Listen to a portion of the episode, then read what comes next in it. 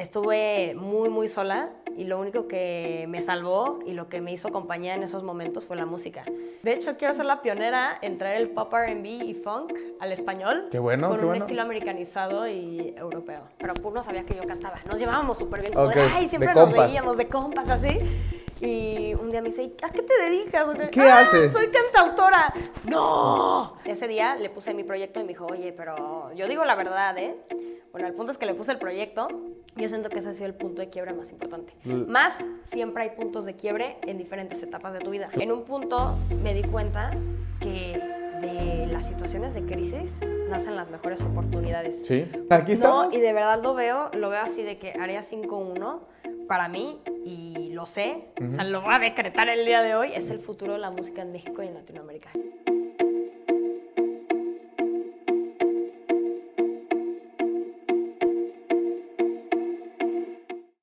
¿Cómo están? Yo soy Martini y bueno, vengo a interrumpir un poco la entrevista para decirles que ya pueden ir a escuchar mío, ya están todas las plataformas digitales, así que vayan a escucharla, Spotify, Apple Music, lo que ustedes quieran, así que go, go, go y bueno, los dejo ya con la entrevista, disfruten muchísimo. ¿Qué onda amigos? ¿Cómo están? Bienvenidos una vez más a un video aquí de Punto de Quiebre. La verdad me siento, me siento muy, muy, muy feliz eh, de estar otra vez aquí con ustedes. Antes de comenzar quiero recordarles que todos los episodios que están saliendo aquí en este canal, todas las entrevistas se están también subiendo a Spotify por si no tienes la oportunidad de verlos en YouTube o no puedes este, estar enfrente de una computadora, puedes poner tus audífonos o escucharlo en el carro. Ahí también pueden estar este, reproduciendo cada entrevista que tenemos ahí. Y pues ya vieron la pared, ya vieron la pared. Seguimos aquí en la Ciudad de México, seguimos estando con artistas aquí de la Holy House de Área 51, es domingo. Este, y quiero darle la bienvenida a la primera mujer que está en este canal también, que es la primera mujer que vamos a entrevistar. Y un talento grande, grande, grande. La verdad, yo la conocí hace unos meses, en diciembre, que fue cuando, cuando estuve escuchando ahí que cantaba, le vinieron a hacer unas fotos y todo. Y me estaban contando un poco de su proyecto. Y ahora hace poquito sal- salió también ese proyecto que vamos también a estar hablando. Así es que, bienvenida, Sepia, ¿cómo estás? Muchas gracias por tenerme el día de hoy. Es un honor ser la primera mujer Sí, aquí sí, en Punto la verdad. de Quiebre.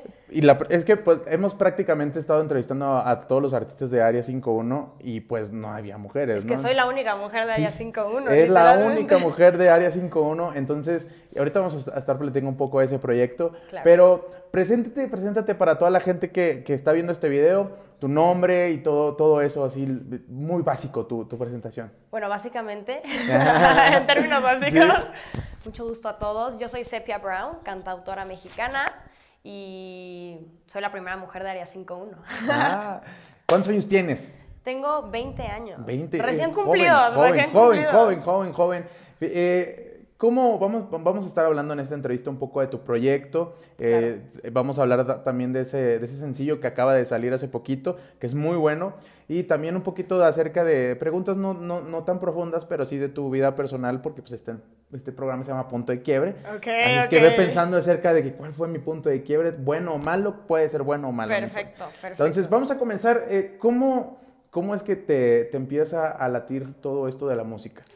Bueno, todo esto empieza, cuando tenía nueve años empecé a cantar. Ujú. A los nueve años empecé a cantar, pero no lo veía como algo que quería hacer de profesión, sino hasta los 16 años que tuve una situación con unas amigas. Yo antes quería hacer otra cosa con mi vida.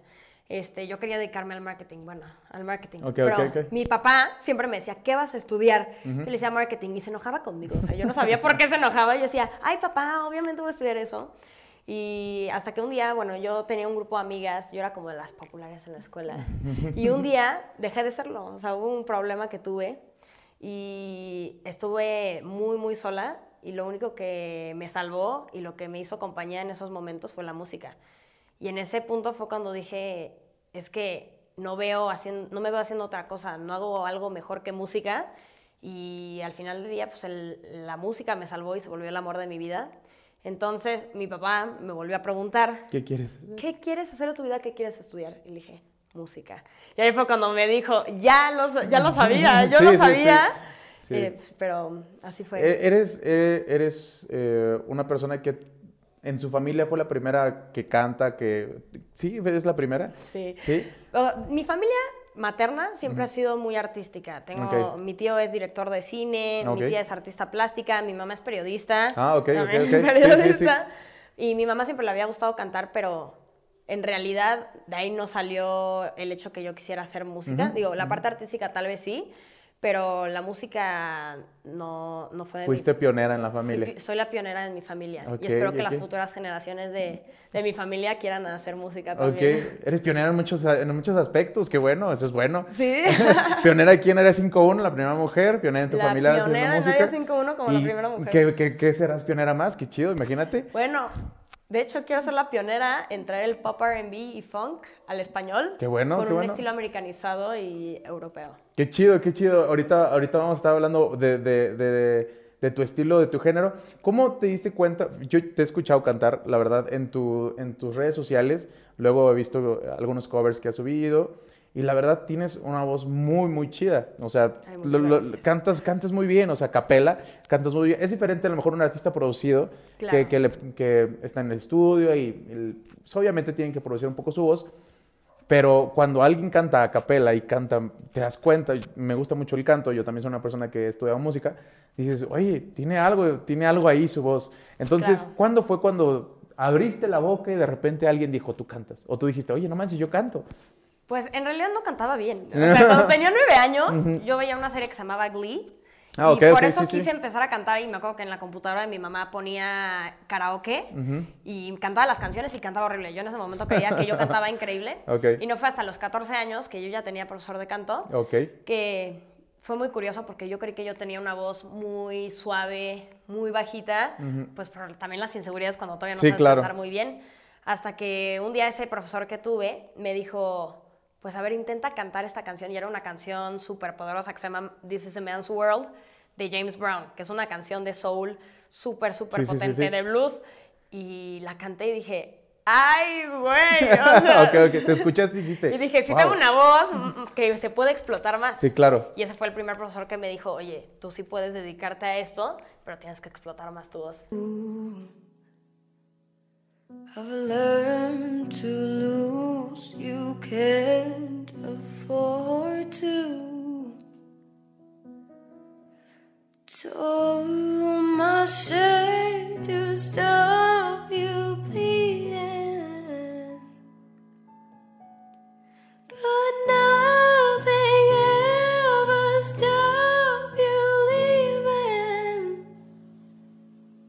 ¿Y cómo empezaste a meterte más de lleno en la música, en, el- en la industria, en el medio? ¿Cómo fue que empezaste a meterte ahí? Pues hace cuatro años, cuando decidí que ya me quería dedicar a esto, eh, uno de mis artistas favoritos es Charlie Puth. Y Charlie Puth fue a Berklee College of Music. Entonces yo dije, yo quiero ir a esa universidad. No sé cómo lo voy a hacer, pero tengo que ir a esa universidad. Entonces me puse a investigar y eh, entré a un programa de verano en Boston.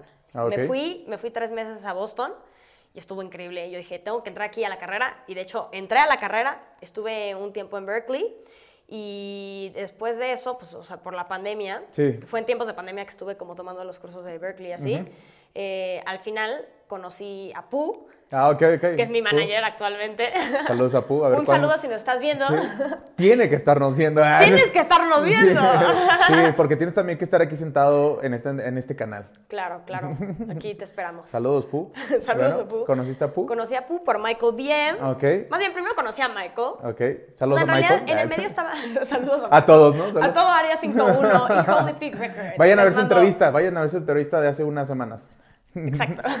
Y luego. Entonces, eh, bueno, en realidad en la industria ya había estado relacionada, pero más en Estados Unidos, no aquí en México. Ujú. Y dije, no, tengo que relacionarme con gente en México porque es donde estoy ahorita y donde están mis posibilidades. Entonces conocí a Michael y Michael dije, no, que pues canto y así. Y en realidad dejamos el tema como al lado, como que nunca lo vimos. Después conocí a Pu, pero Pu no sabía que yo cantaba. Nos llevábamos súper bien, como de, ay, siempre de nos compas. veíamos de compas así. Y un día me dice, ¿a qué te dedicas? ¿Qué "Ah, haces?" Soy cantautora. ¡No! Y entonces un día me dijo, pues hay que hacer una junta, quiero ver tu proyecto. Y me acuerdo que le iba a poner el proyecto y aparte que Pu, que es como el Simon Cowell mexicano, según él. Este, no, sí, sí. Eh, ese día le puse mi proyecto y me dijo, oye, pero yo digo la verdad, ¿eh? Bueno, el punto es que le puse el proyecto y me dijo, yo quiero llevar tu proyecto. O sea, lo primero que me dijo, después de, de enseñarle lo que tenía, porque antes yo hacía pura música en inglés, pero se lo puse, me dijo, yo quiero tu proyecto, yo lo quiero llevar y quiero que entres a Área 5.1. Entonces ahí fue cuando también decidí que la universidad la iba a hacer completamente online para embarcar. Ya este, meterte más aquí en... meterme de lleno al medio porque también pues es un medio donde la edad sí importa y mientras más joven pueda estar dentro Claro. del medio es mejor y más que ahorita pues sí tenemos buenos proyectos por delante. ¿Y, y qué crees que se te haga más fácil a ti? Te- pues, veo que compones, también dices que compones. Este, ¿Te gusta mucho componer? ¿Te gustaría componer para otros artistas o te gustaría componer nada más para ti? Es que en realidad componer para mí es algo muy personal. Ok. De que sí he, sí he hecho canciones para diferentes artistas, más no es lo mismo. O sea, en colaboración es diferente, porque si estamos colaborando es increíble porque estamos intercambiando ideas y sentimientos y me encanta. Pero ya cuando yo escribo una canción, sí la veo que alguien más la interprete, eso está increíble, pero por el mismo, por, por el factor de que es algo muy personal. Claro, claro. Me siento mucho más cómoda yo sacando Como que es como que, como que tratas de meterle algo tuyo, una historia Es algo tuya. muy sí, sí, mío, muy claro. tuyo. Muy bien, muy bien. Y luego ya tienes contacto con PUS, se hace la, la- la junta, empiezas a, a- a- ver el proyecto y es cuando, como comentabas, ¿cómo dices, quiero este género, quiero, me gusta? Porque en realidad con mi productor Martini, de, había estado trabajando con él desde marzo del año pasado, y, pero en realidad le había ayudado con música suya, que es género de electrónica. Sí, sí, sí. Y después de eso empezamos a experimentar con muchos géneros, muchos tipos de canciones. Yo antes hacía pop baroque, pop barroco y dream pop, que es como Lana del Rey más o menos. Eh, muy dreamy, muy cinematográfico. Sí. Pero un día con Martini decidimos hacer una canción. Él tenía una base que era de RB. Y a mí siempre me ha encantado el RB y el funk. Ok, ok, Son- ok. Esa es la música que siempre escucho. Earth, Wind and Fire, Michael. Jackson. Sí, sí, sí. Y ahí fue cuando hicimos una canción en inglés de pop RB, un poco, funk, un poco funksosa, Sí, sí, sí. pero no tanto. Y la escuché y dije, ok, o sea, me gusta este género y siento que es un género que todavía en el español no está muy abarcado. Claro. Porque si hay un pop RB, pero es muy latino. Sí. No hay un pop RB que tenga todas esas influencias de New Orleans, del Sí. RB, del soul, en español. Entonces, siento que ahí fue cuando le dije, a, le dije a Martini, oye, me encantaría hacer esto, pero en ese tiempo lo pensábamos hacer en inglés. Ok, ok. Hasta, no fue hasta que conocí a otro artista mexicano que, bueno, ahí todavía hacía pop baroque, todavía no estaba, estaba como entre los dos Sí, sí, géneros. sí, no sé estabas descubriendo ahí. Un artista mexicano que se llama Pastrana, saludos también a Pastrana. Saludos, Pastrana. eh, que él fue el que me dijo, oye, ¿por qué no haces esto en español? Y yo dije, pues sí, ¿verdad? Pero el pop rock, o sea, no el pop R&B funk. Ok. Y dije, ok, voy a intentar hacerlo en español. Y no fue hasta que conocí a Pooh, que él fue el que me dijo, oye, haz el pop R&B funk en español. Sí, sí, sí. Y yo le dije, es Podría. una buena idea, podemos probar. Vamos a ver qué sale. Vamos a ver qué sale y bueno, salieron buenas canciones. Y aquí está. Y aquí estamos, Sí. yo fan número uno del pop R&B funk. Ok, ok, ok. Y luego, eh, la, vez, la vez pasada yo estaba en Instagram, estaba, de repente checo así, sigo a varios de aquí de Área 51 y de repente veo que próximamente iba a salir. Bueno, vi que estaba este, en grabaciones una canción y que de- del video y, y estaban empezando ahí a soltar ciertas cosas. Sí, sí. Y de repente sale mío. Mío,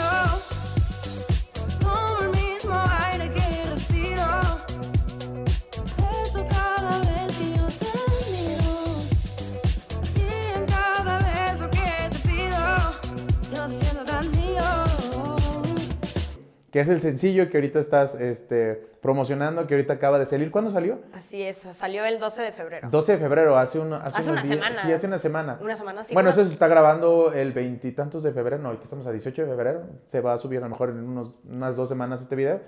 Pero prácticamente tiene poco tu, tu canción de Tiene mío. poco tiempo, Sí, sí. Este, ¿cómo trabajaste esa canción? Este, ¿Cómo nació? Pues, es una canción que empecé a escribir hace un año.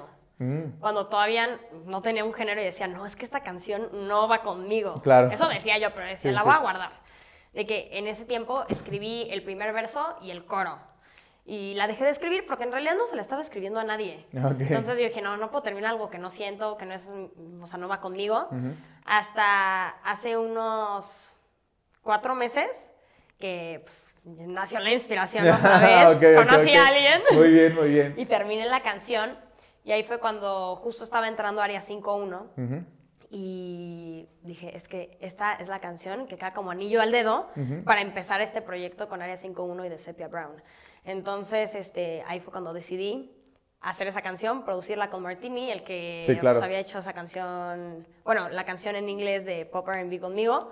Y la- el proceso de producción, pues la verdad fue súper complicado porque pues al final es una canción que tal vez, o sea, es sencilla en algunas cosas, pero es muy complicada en otras. Por ejemplo, las baterías, ese fue nuestro mayor reto al hacer esa canción, porque no sabíamos si dejar unas baterías que fueran este, hechas por el MIDI o que fuera un sample o que fueran reales. Porque cuando eran reales se escuchaban muy opacas y cuando eran este, samples se escuchaban muy falsas. Entonces ese fue Sí, como sí. nuestro conflicto hasta que decidimos que iban a ser baterías híbridas. Entonces ok, las baterías son ok. un híbrido de reales y de samples. Ok, un conjunto de... Fue un conjunto de... Y pues al final, eh, como un mes antes de sacar la canción, se me ocurrió que quería hacer un video. Yo complicándome Ya más sé, las ya cosas. sé, ya sé, ya sé. Nada más complicándome más la existencia, pero todo para que saliera un buen proyecto. Y al final grabamos el video y todo salió. De- la verdad, la verdad, vayan a escuchar mío, eh, se las vamos a dejar aquí abajo en, en los comentarios y como quiera ahorita, pues también eh, van a estar viendo un poco de lo que es el video y les voy a dejar también pedazos de canciones, de, de la canción, porque la verdad está muy chida, la verdad, hoy en la mañana la estaba escuchando, Ay, la, la- la- en la mañana la estaba escuchando y bueno, ya la había escuchado, pero no le había puesto atención, no le había puesto atención a la letra. A la letra. A la letra, entonces dije, ¿de qué habla? Eh, Y ya, entonces ya la estaba escuchando y la verdad es, están sacando música aquí en Área 5.1 muy fresca, muy, muy, muy... Claro, es lo que buscamos. Sí, por ejemplo, con la salida de Youngstars, que también es algo muy funk y que Claro. dijimos, wow, o sea, qué chido, ¿no? Lo estábamos platicando con Tega, este, lo platicamos con John Dupe, este, y ahora este proyecto de, de, de Sepia, eh, ¿qué significa Sepia o Sepia Brown? ¿Por qué tu sobrenombre? ¿Por qué Sepia Brown? Pues este nombre también nació en Berkeley. Yo, te- yo antes hacía jazz. Ah, O sea ok. que he hecho muchas No, cosas. sí, sí, sí, pero el jazz es- son mis bases. El jazz son mis bases y en algunas cosas de mi música se sigue notando el jazz. Y yo tenía una banda con la cual cantaba una canción que se llama Spain, de Al Jarreau. Y en, una de esas, en, una, en un verso de esa canción decía Sepia Brown y yo lo cantaba. Pero lo cantaba con mucha emoción porque siempre hay partes en ciertas canciones que son las que más te gustan. En mi caso era ese verso que yo cantaba. Y cuando íbamos a grabar y a ensayar, todos me empezaron a decir Sepia Brown a mis espaldas porque por lo mismo, porque lo cantaba con mucha emoción. Entonces Ah, se burlaban de mí hasta que un día me dijeron Sepia Brown, porque así decía la Ajá, canción. ajá. Y dije, "Mm, me gusta. Y pues también Sepia Brown es un color que es muy vintage. Y Sí, siento claro. que yo me caracterizo por ser una persona muy vintage y muy retro en muchos sentidos. Sí, se ve en el video. No, en- sí, en el video se ve. En el video, en mi perfil de Instagram, Sí, o sea, claro. escucho música en cassettes, escucho sí, música en vinilos. A mí me gusta escuchar música en todos lados y pues me encantan las épocas vintage. Y regresando un poquito a, a tu vida un poquito personal, de acuerdo al nombre de, de este canal, ¿cuál crees que haya sido un punto de quiebre en esta larga, corta carrera que has tenido? Porque eh, podemos ver en tu, yo, yo, yo veo tu Instagram y, y veo cómo has eh, evolucionado y Claro. también te he visto hacer muchas cosas, o sea, veo cómo cantas de todo, o sea, se te facilita mucho eso. Sí. Pero también creo que es un conjunto el artista en, junto con su vida personal. Claro. Entonces, ¿cómo has este, encontrado un punto de quiebre bueno o malo? ¿Qué ha pasado en tu vida? Este, ¿Cómo lo has llevado? Para llegar hasta este Sí. punto, Sí. Pues yo creo que han habido varios. O sea, no diría que es un solo punto de quiebre. Uno fue pues, cuando tenía 16 años. Otro fue ahorita que entraría 5-1. ¿Cómo te sentiste cuando entraste a Área 5-1? Es que de verdad, hasta la fecha no me la creo, ¿eh? O ¿Sí? sea, no me la creo porque, o sea, yo siento que ese hasta la fecha ha sido el punto de quiebre más importante Ok. en mi carrera porque ya no solo soy yo un artista independiente que está sola, sino que ahora tengo un equipo, una familia que está ahí para respaldarme y para ayudarme a pues a cumplir estos proyectos y ya tener una estrategia bien de trabajo, porque cuando uno es muy importante, sí. Claro, porque cuando uno es artista independiente, a pesar de que tú puedas hacer muchas cosas, en la música y en todo, para todo aplica, necesitas un equipo Claro. de trabajo.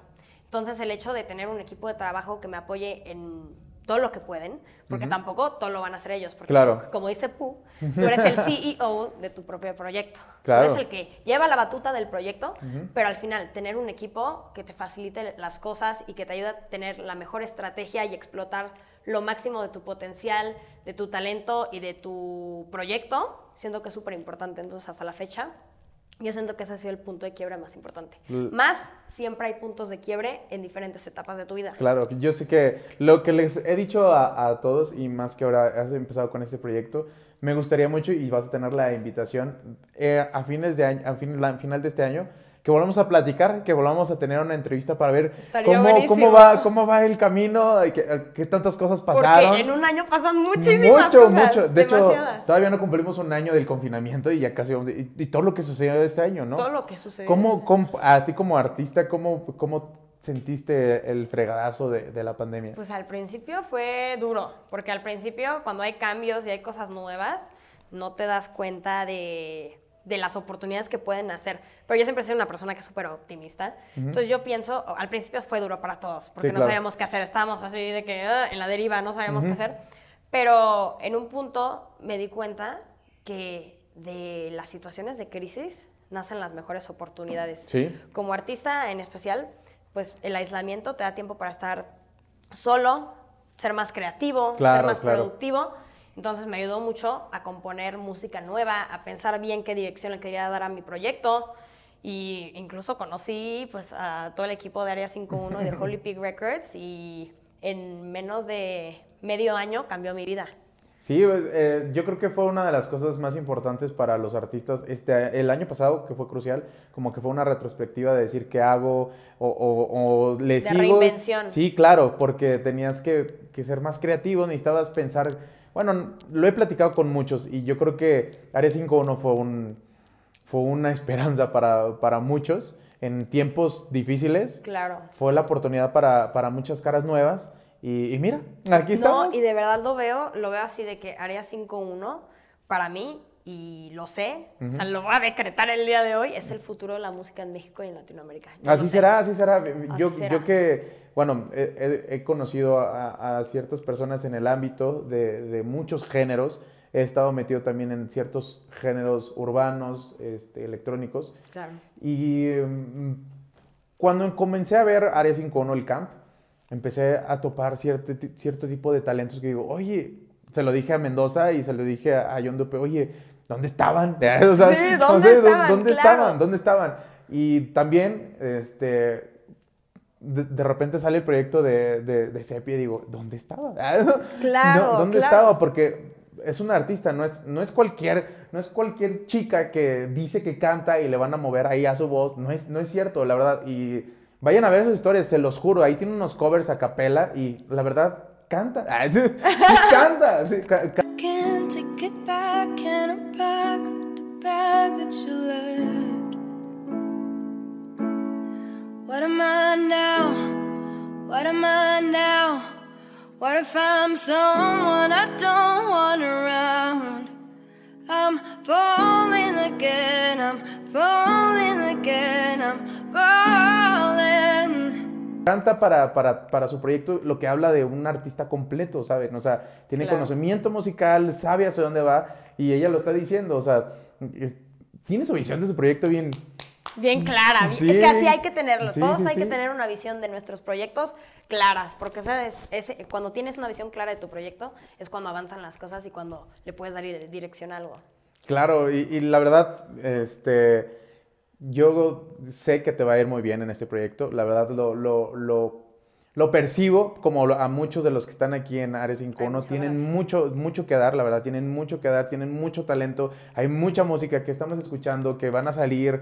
Me acuerdo mucho en diciembre cuando vine y que apenas iba a salir Youngstar, que estaba escuchando las bases, que estaba escuchando, te digo, oye, qué chido, o sea, nadie se ha aventado a hacer un funk, a veces este, medio urbano y todo eso. Y también, este, que tú también puedas empezar a hacer algo diferente en la música, eso es, eso es importante. Y te agradezco mucho el tiempo que te hayas dado a estar por aquí. No, yo encantada, súper feliz y pues también, o sea, lo que siento que es súper, pues emocionante es cuando empiezas un proyecto y pues vernos aquí, platicar más o menos de lo que es el proyecto y como tú dices, si nos vemos en unos meses, ver cómo ha progresado. yo siento que eso es súper, súper emocionante. Y antes de irnos, ¿qué viene para Sepia este año? ¿Qué viene para este año? Vienen, ¿Qué viene, qué viene, qué viene, qué viene? Pues vienen muchas cosas, empezando porque vamos a estar sacando música todos los meses, vamos a estar sacando una Mm, canción por mes. una canción por y mes. van a ver que todas las canciones se conectan, son una misma historia y ese es el plan para este año. Y pues nada, veremos en unos meses qué tal, cómo vamos. Sí, sí, vamos a, vamos a platicar en unos meses, pero sigan al pendiente de, de, de- de Sepia. Si quieres, da tus redes sociales para que la gente te vaya a seguir. En todas las redes sociales estoy como arroba sepia brown con doble N al final. Así me pueden encontrar en YouTube, en Facebook, en Instagram y en Twitter. En Spotify también, ahí. Ah, en Spotify soy Sepia Brown, nada ok, más. ¿y en. YouTube? Están, en YouTube Sepia Brown igual. Ok, para que vayan y se den una vuelta ahí en, en el sencillo de Mío, la verdad está muy chido, vayan a darle ahí play al, al video y ahí también en Spotify. Y la verdad, muchas gracias, Epe, por haber estado aquí No, en muchas este... gracias por la invitación, No, te lo ya agradezco sabes. mucho y qué bueno que sí la podemos armar. Sí, sí, porque ya mañana ya nos íbamos y dijimos, es ahora o nunca. Ahora o nunca. Ahora o nunca, pero muchas gracias, Cepilla. Yo sé que te va a ir muy bien, como a todos los que están aquí en el talento de Área 5.1. Te deseamos toda la suerte del mundo, en lo que podamos apoyarte este canal que también está creciendo. Aquí estamos. Allá en el norte también vamos a llevar tu música. Estamos allá. Ay, muchas ah, que acabas de, acabas de llegar de Monterrey, ¿verdad? Acabo de llegar de Monterrey. No, anda, anda, trabaja y trabaja esta más muchacha. trabaje y trabaje, pues así hay que estar activos todo el Sí, tiempo. siempre, siempre. Generando nuevas cosas. Pues aquí vamos a estar viéndonos. Muchas gracias, Sepia, la No, verdad. muchas gracias por la invitación. Y pues muchas gracias a todos ustedes por haber visto este video. Ya saben, síganos en todas nuestras redes sociales, suscríbanse, aquí está abajo este, la campanita, denle ahí clic para que vayan y chequen todos los videos que mo- vamos a estar teniendo. Ya hemos tenido muchos invitados de Área 51, se vienen otras entrevistas muy padres de otros géneros también. Así es que también vayan a seguir todas las redes sociales de Sepia, de Área 51, de todos los integrantes de ahí, de Mr. Pig, de Holy Pig Records, todo eso, vayan y síganlo porque se vienen cosas durísimas para, para la música en México. Entonces, muchas gracias por haber visto este video, nos vemos la otra semana en otro video más con otro invitado. Bye.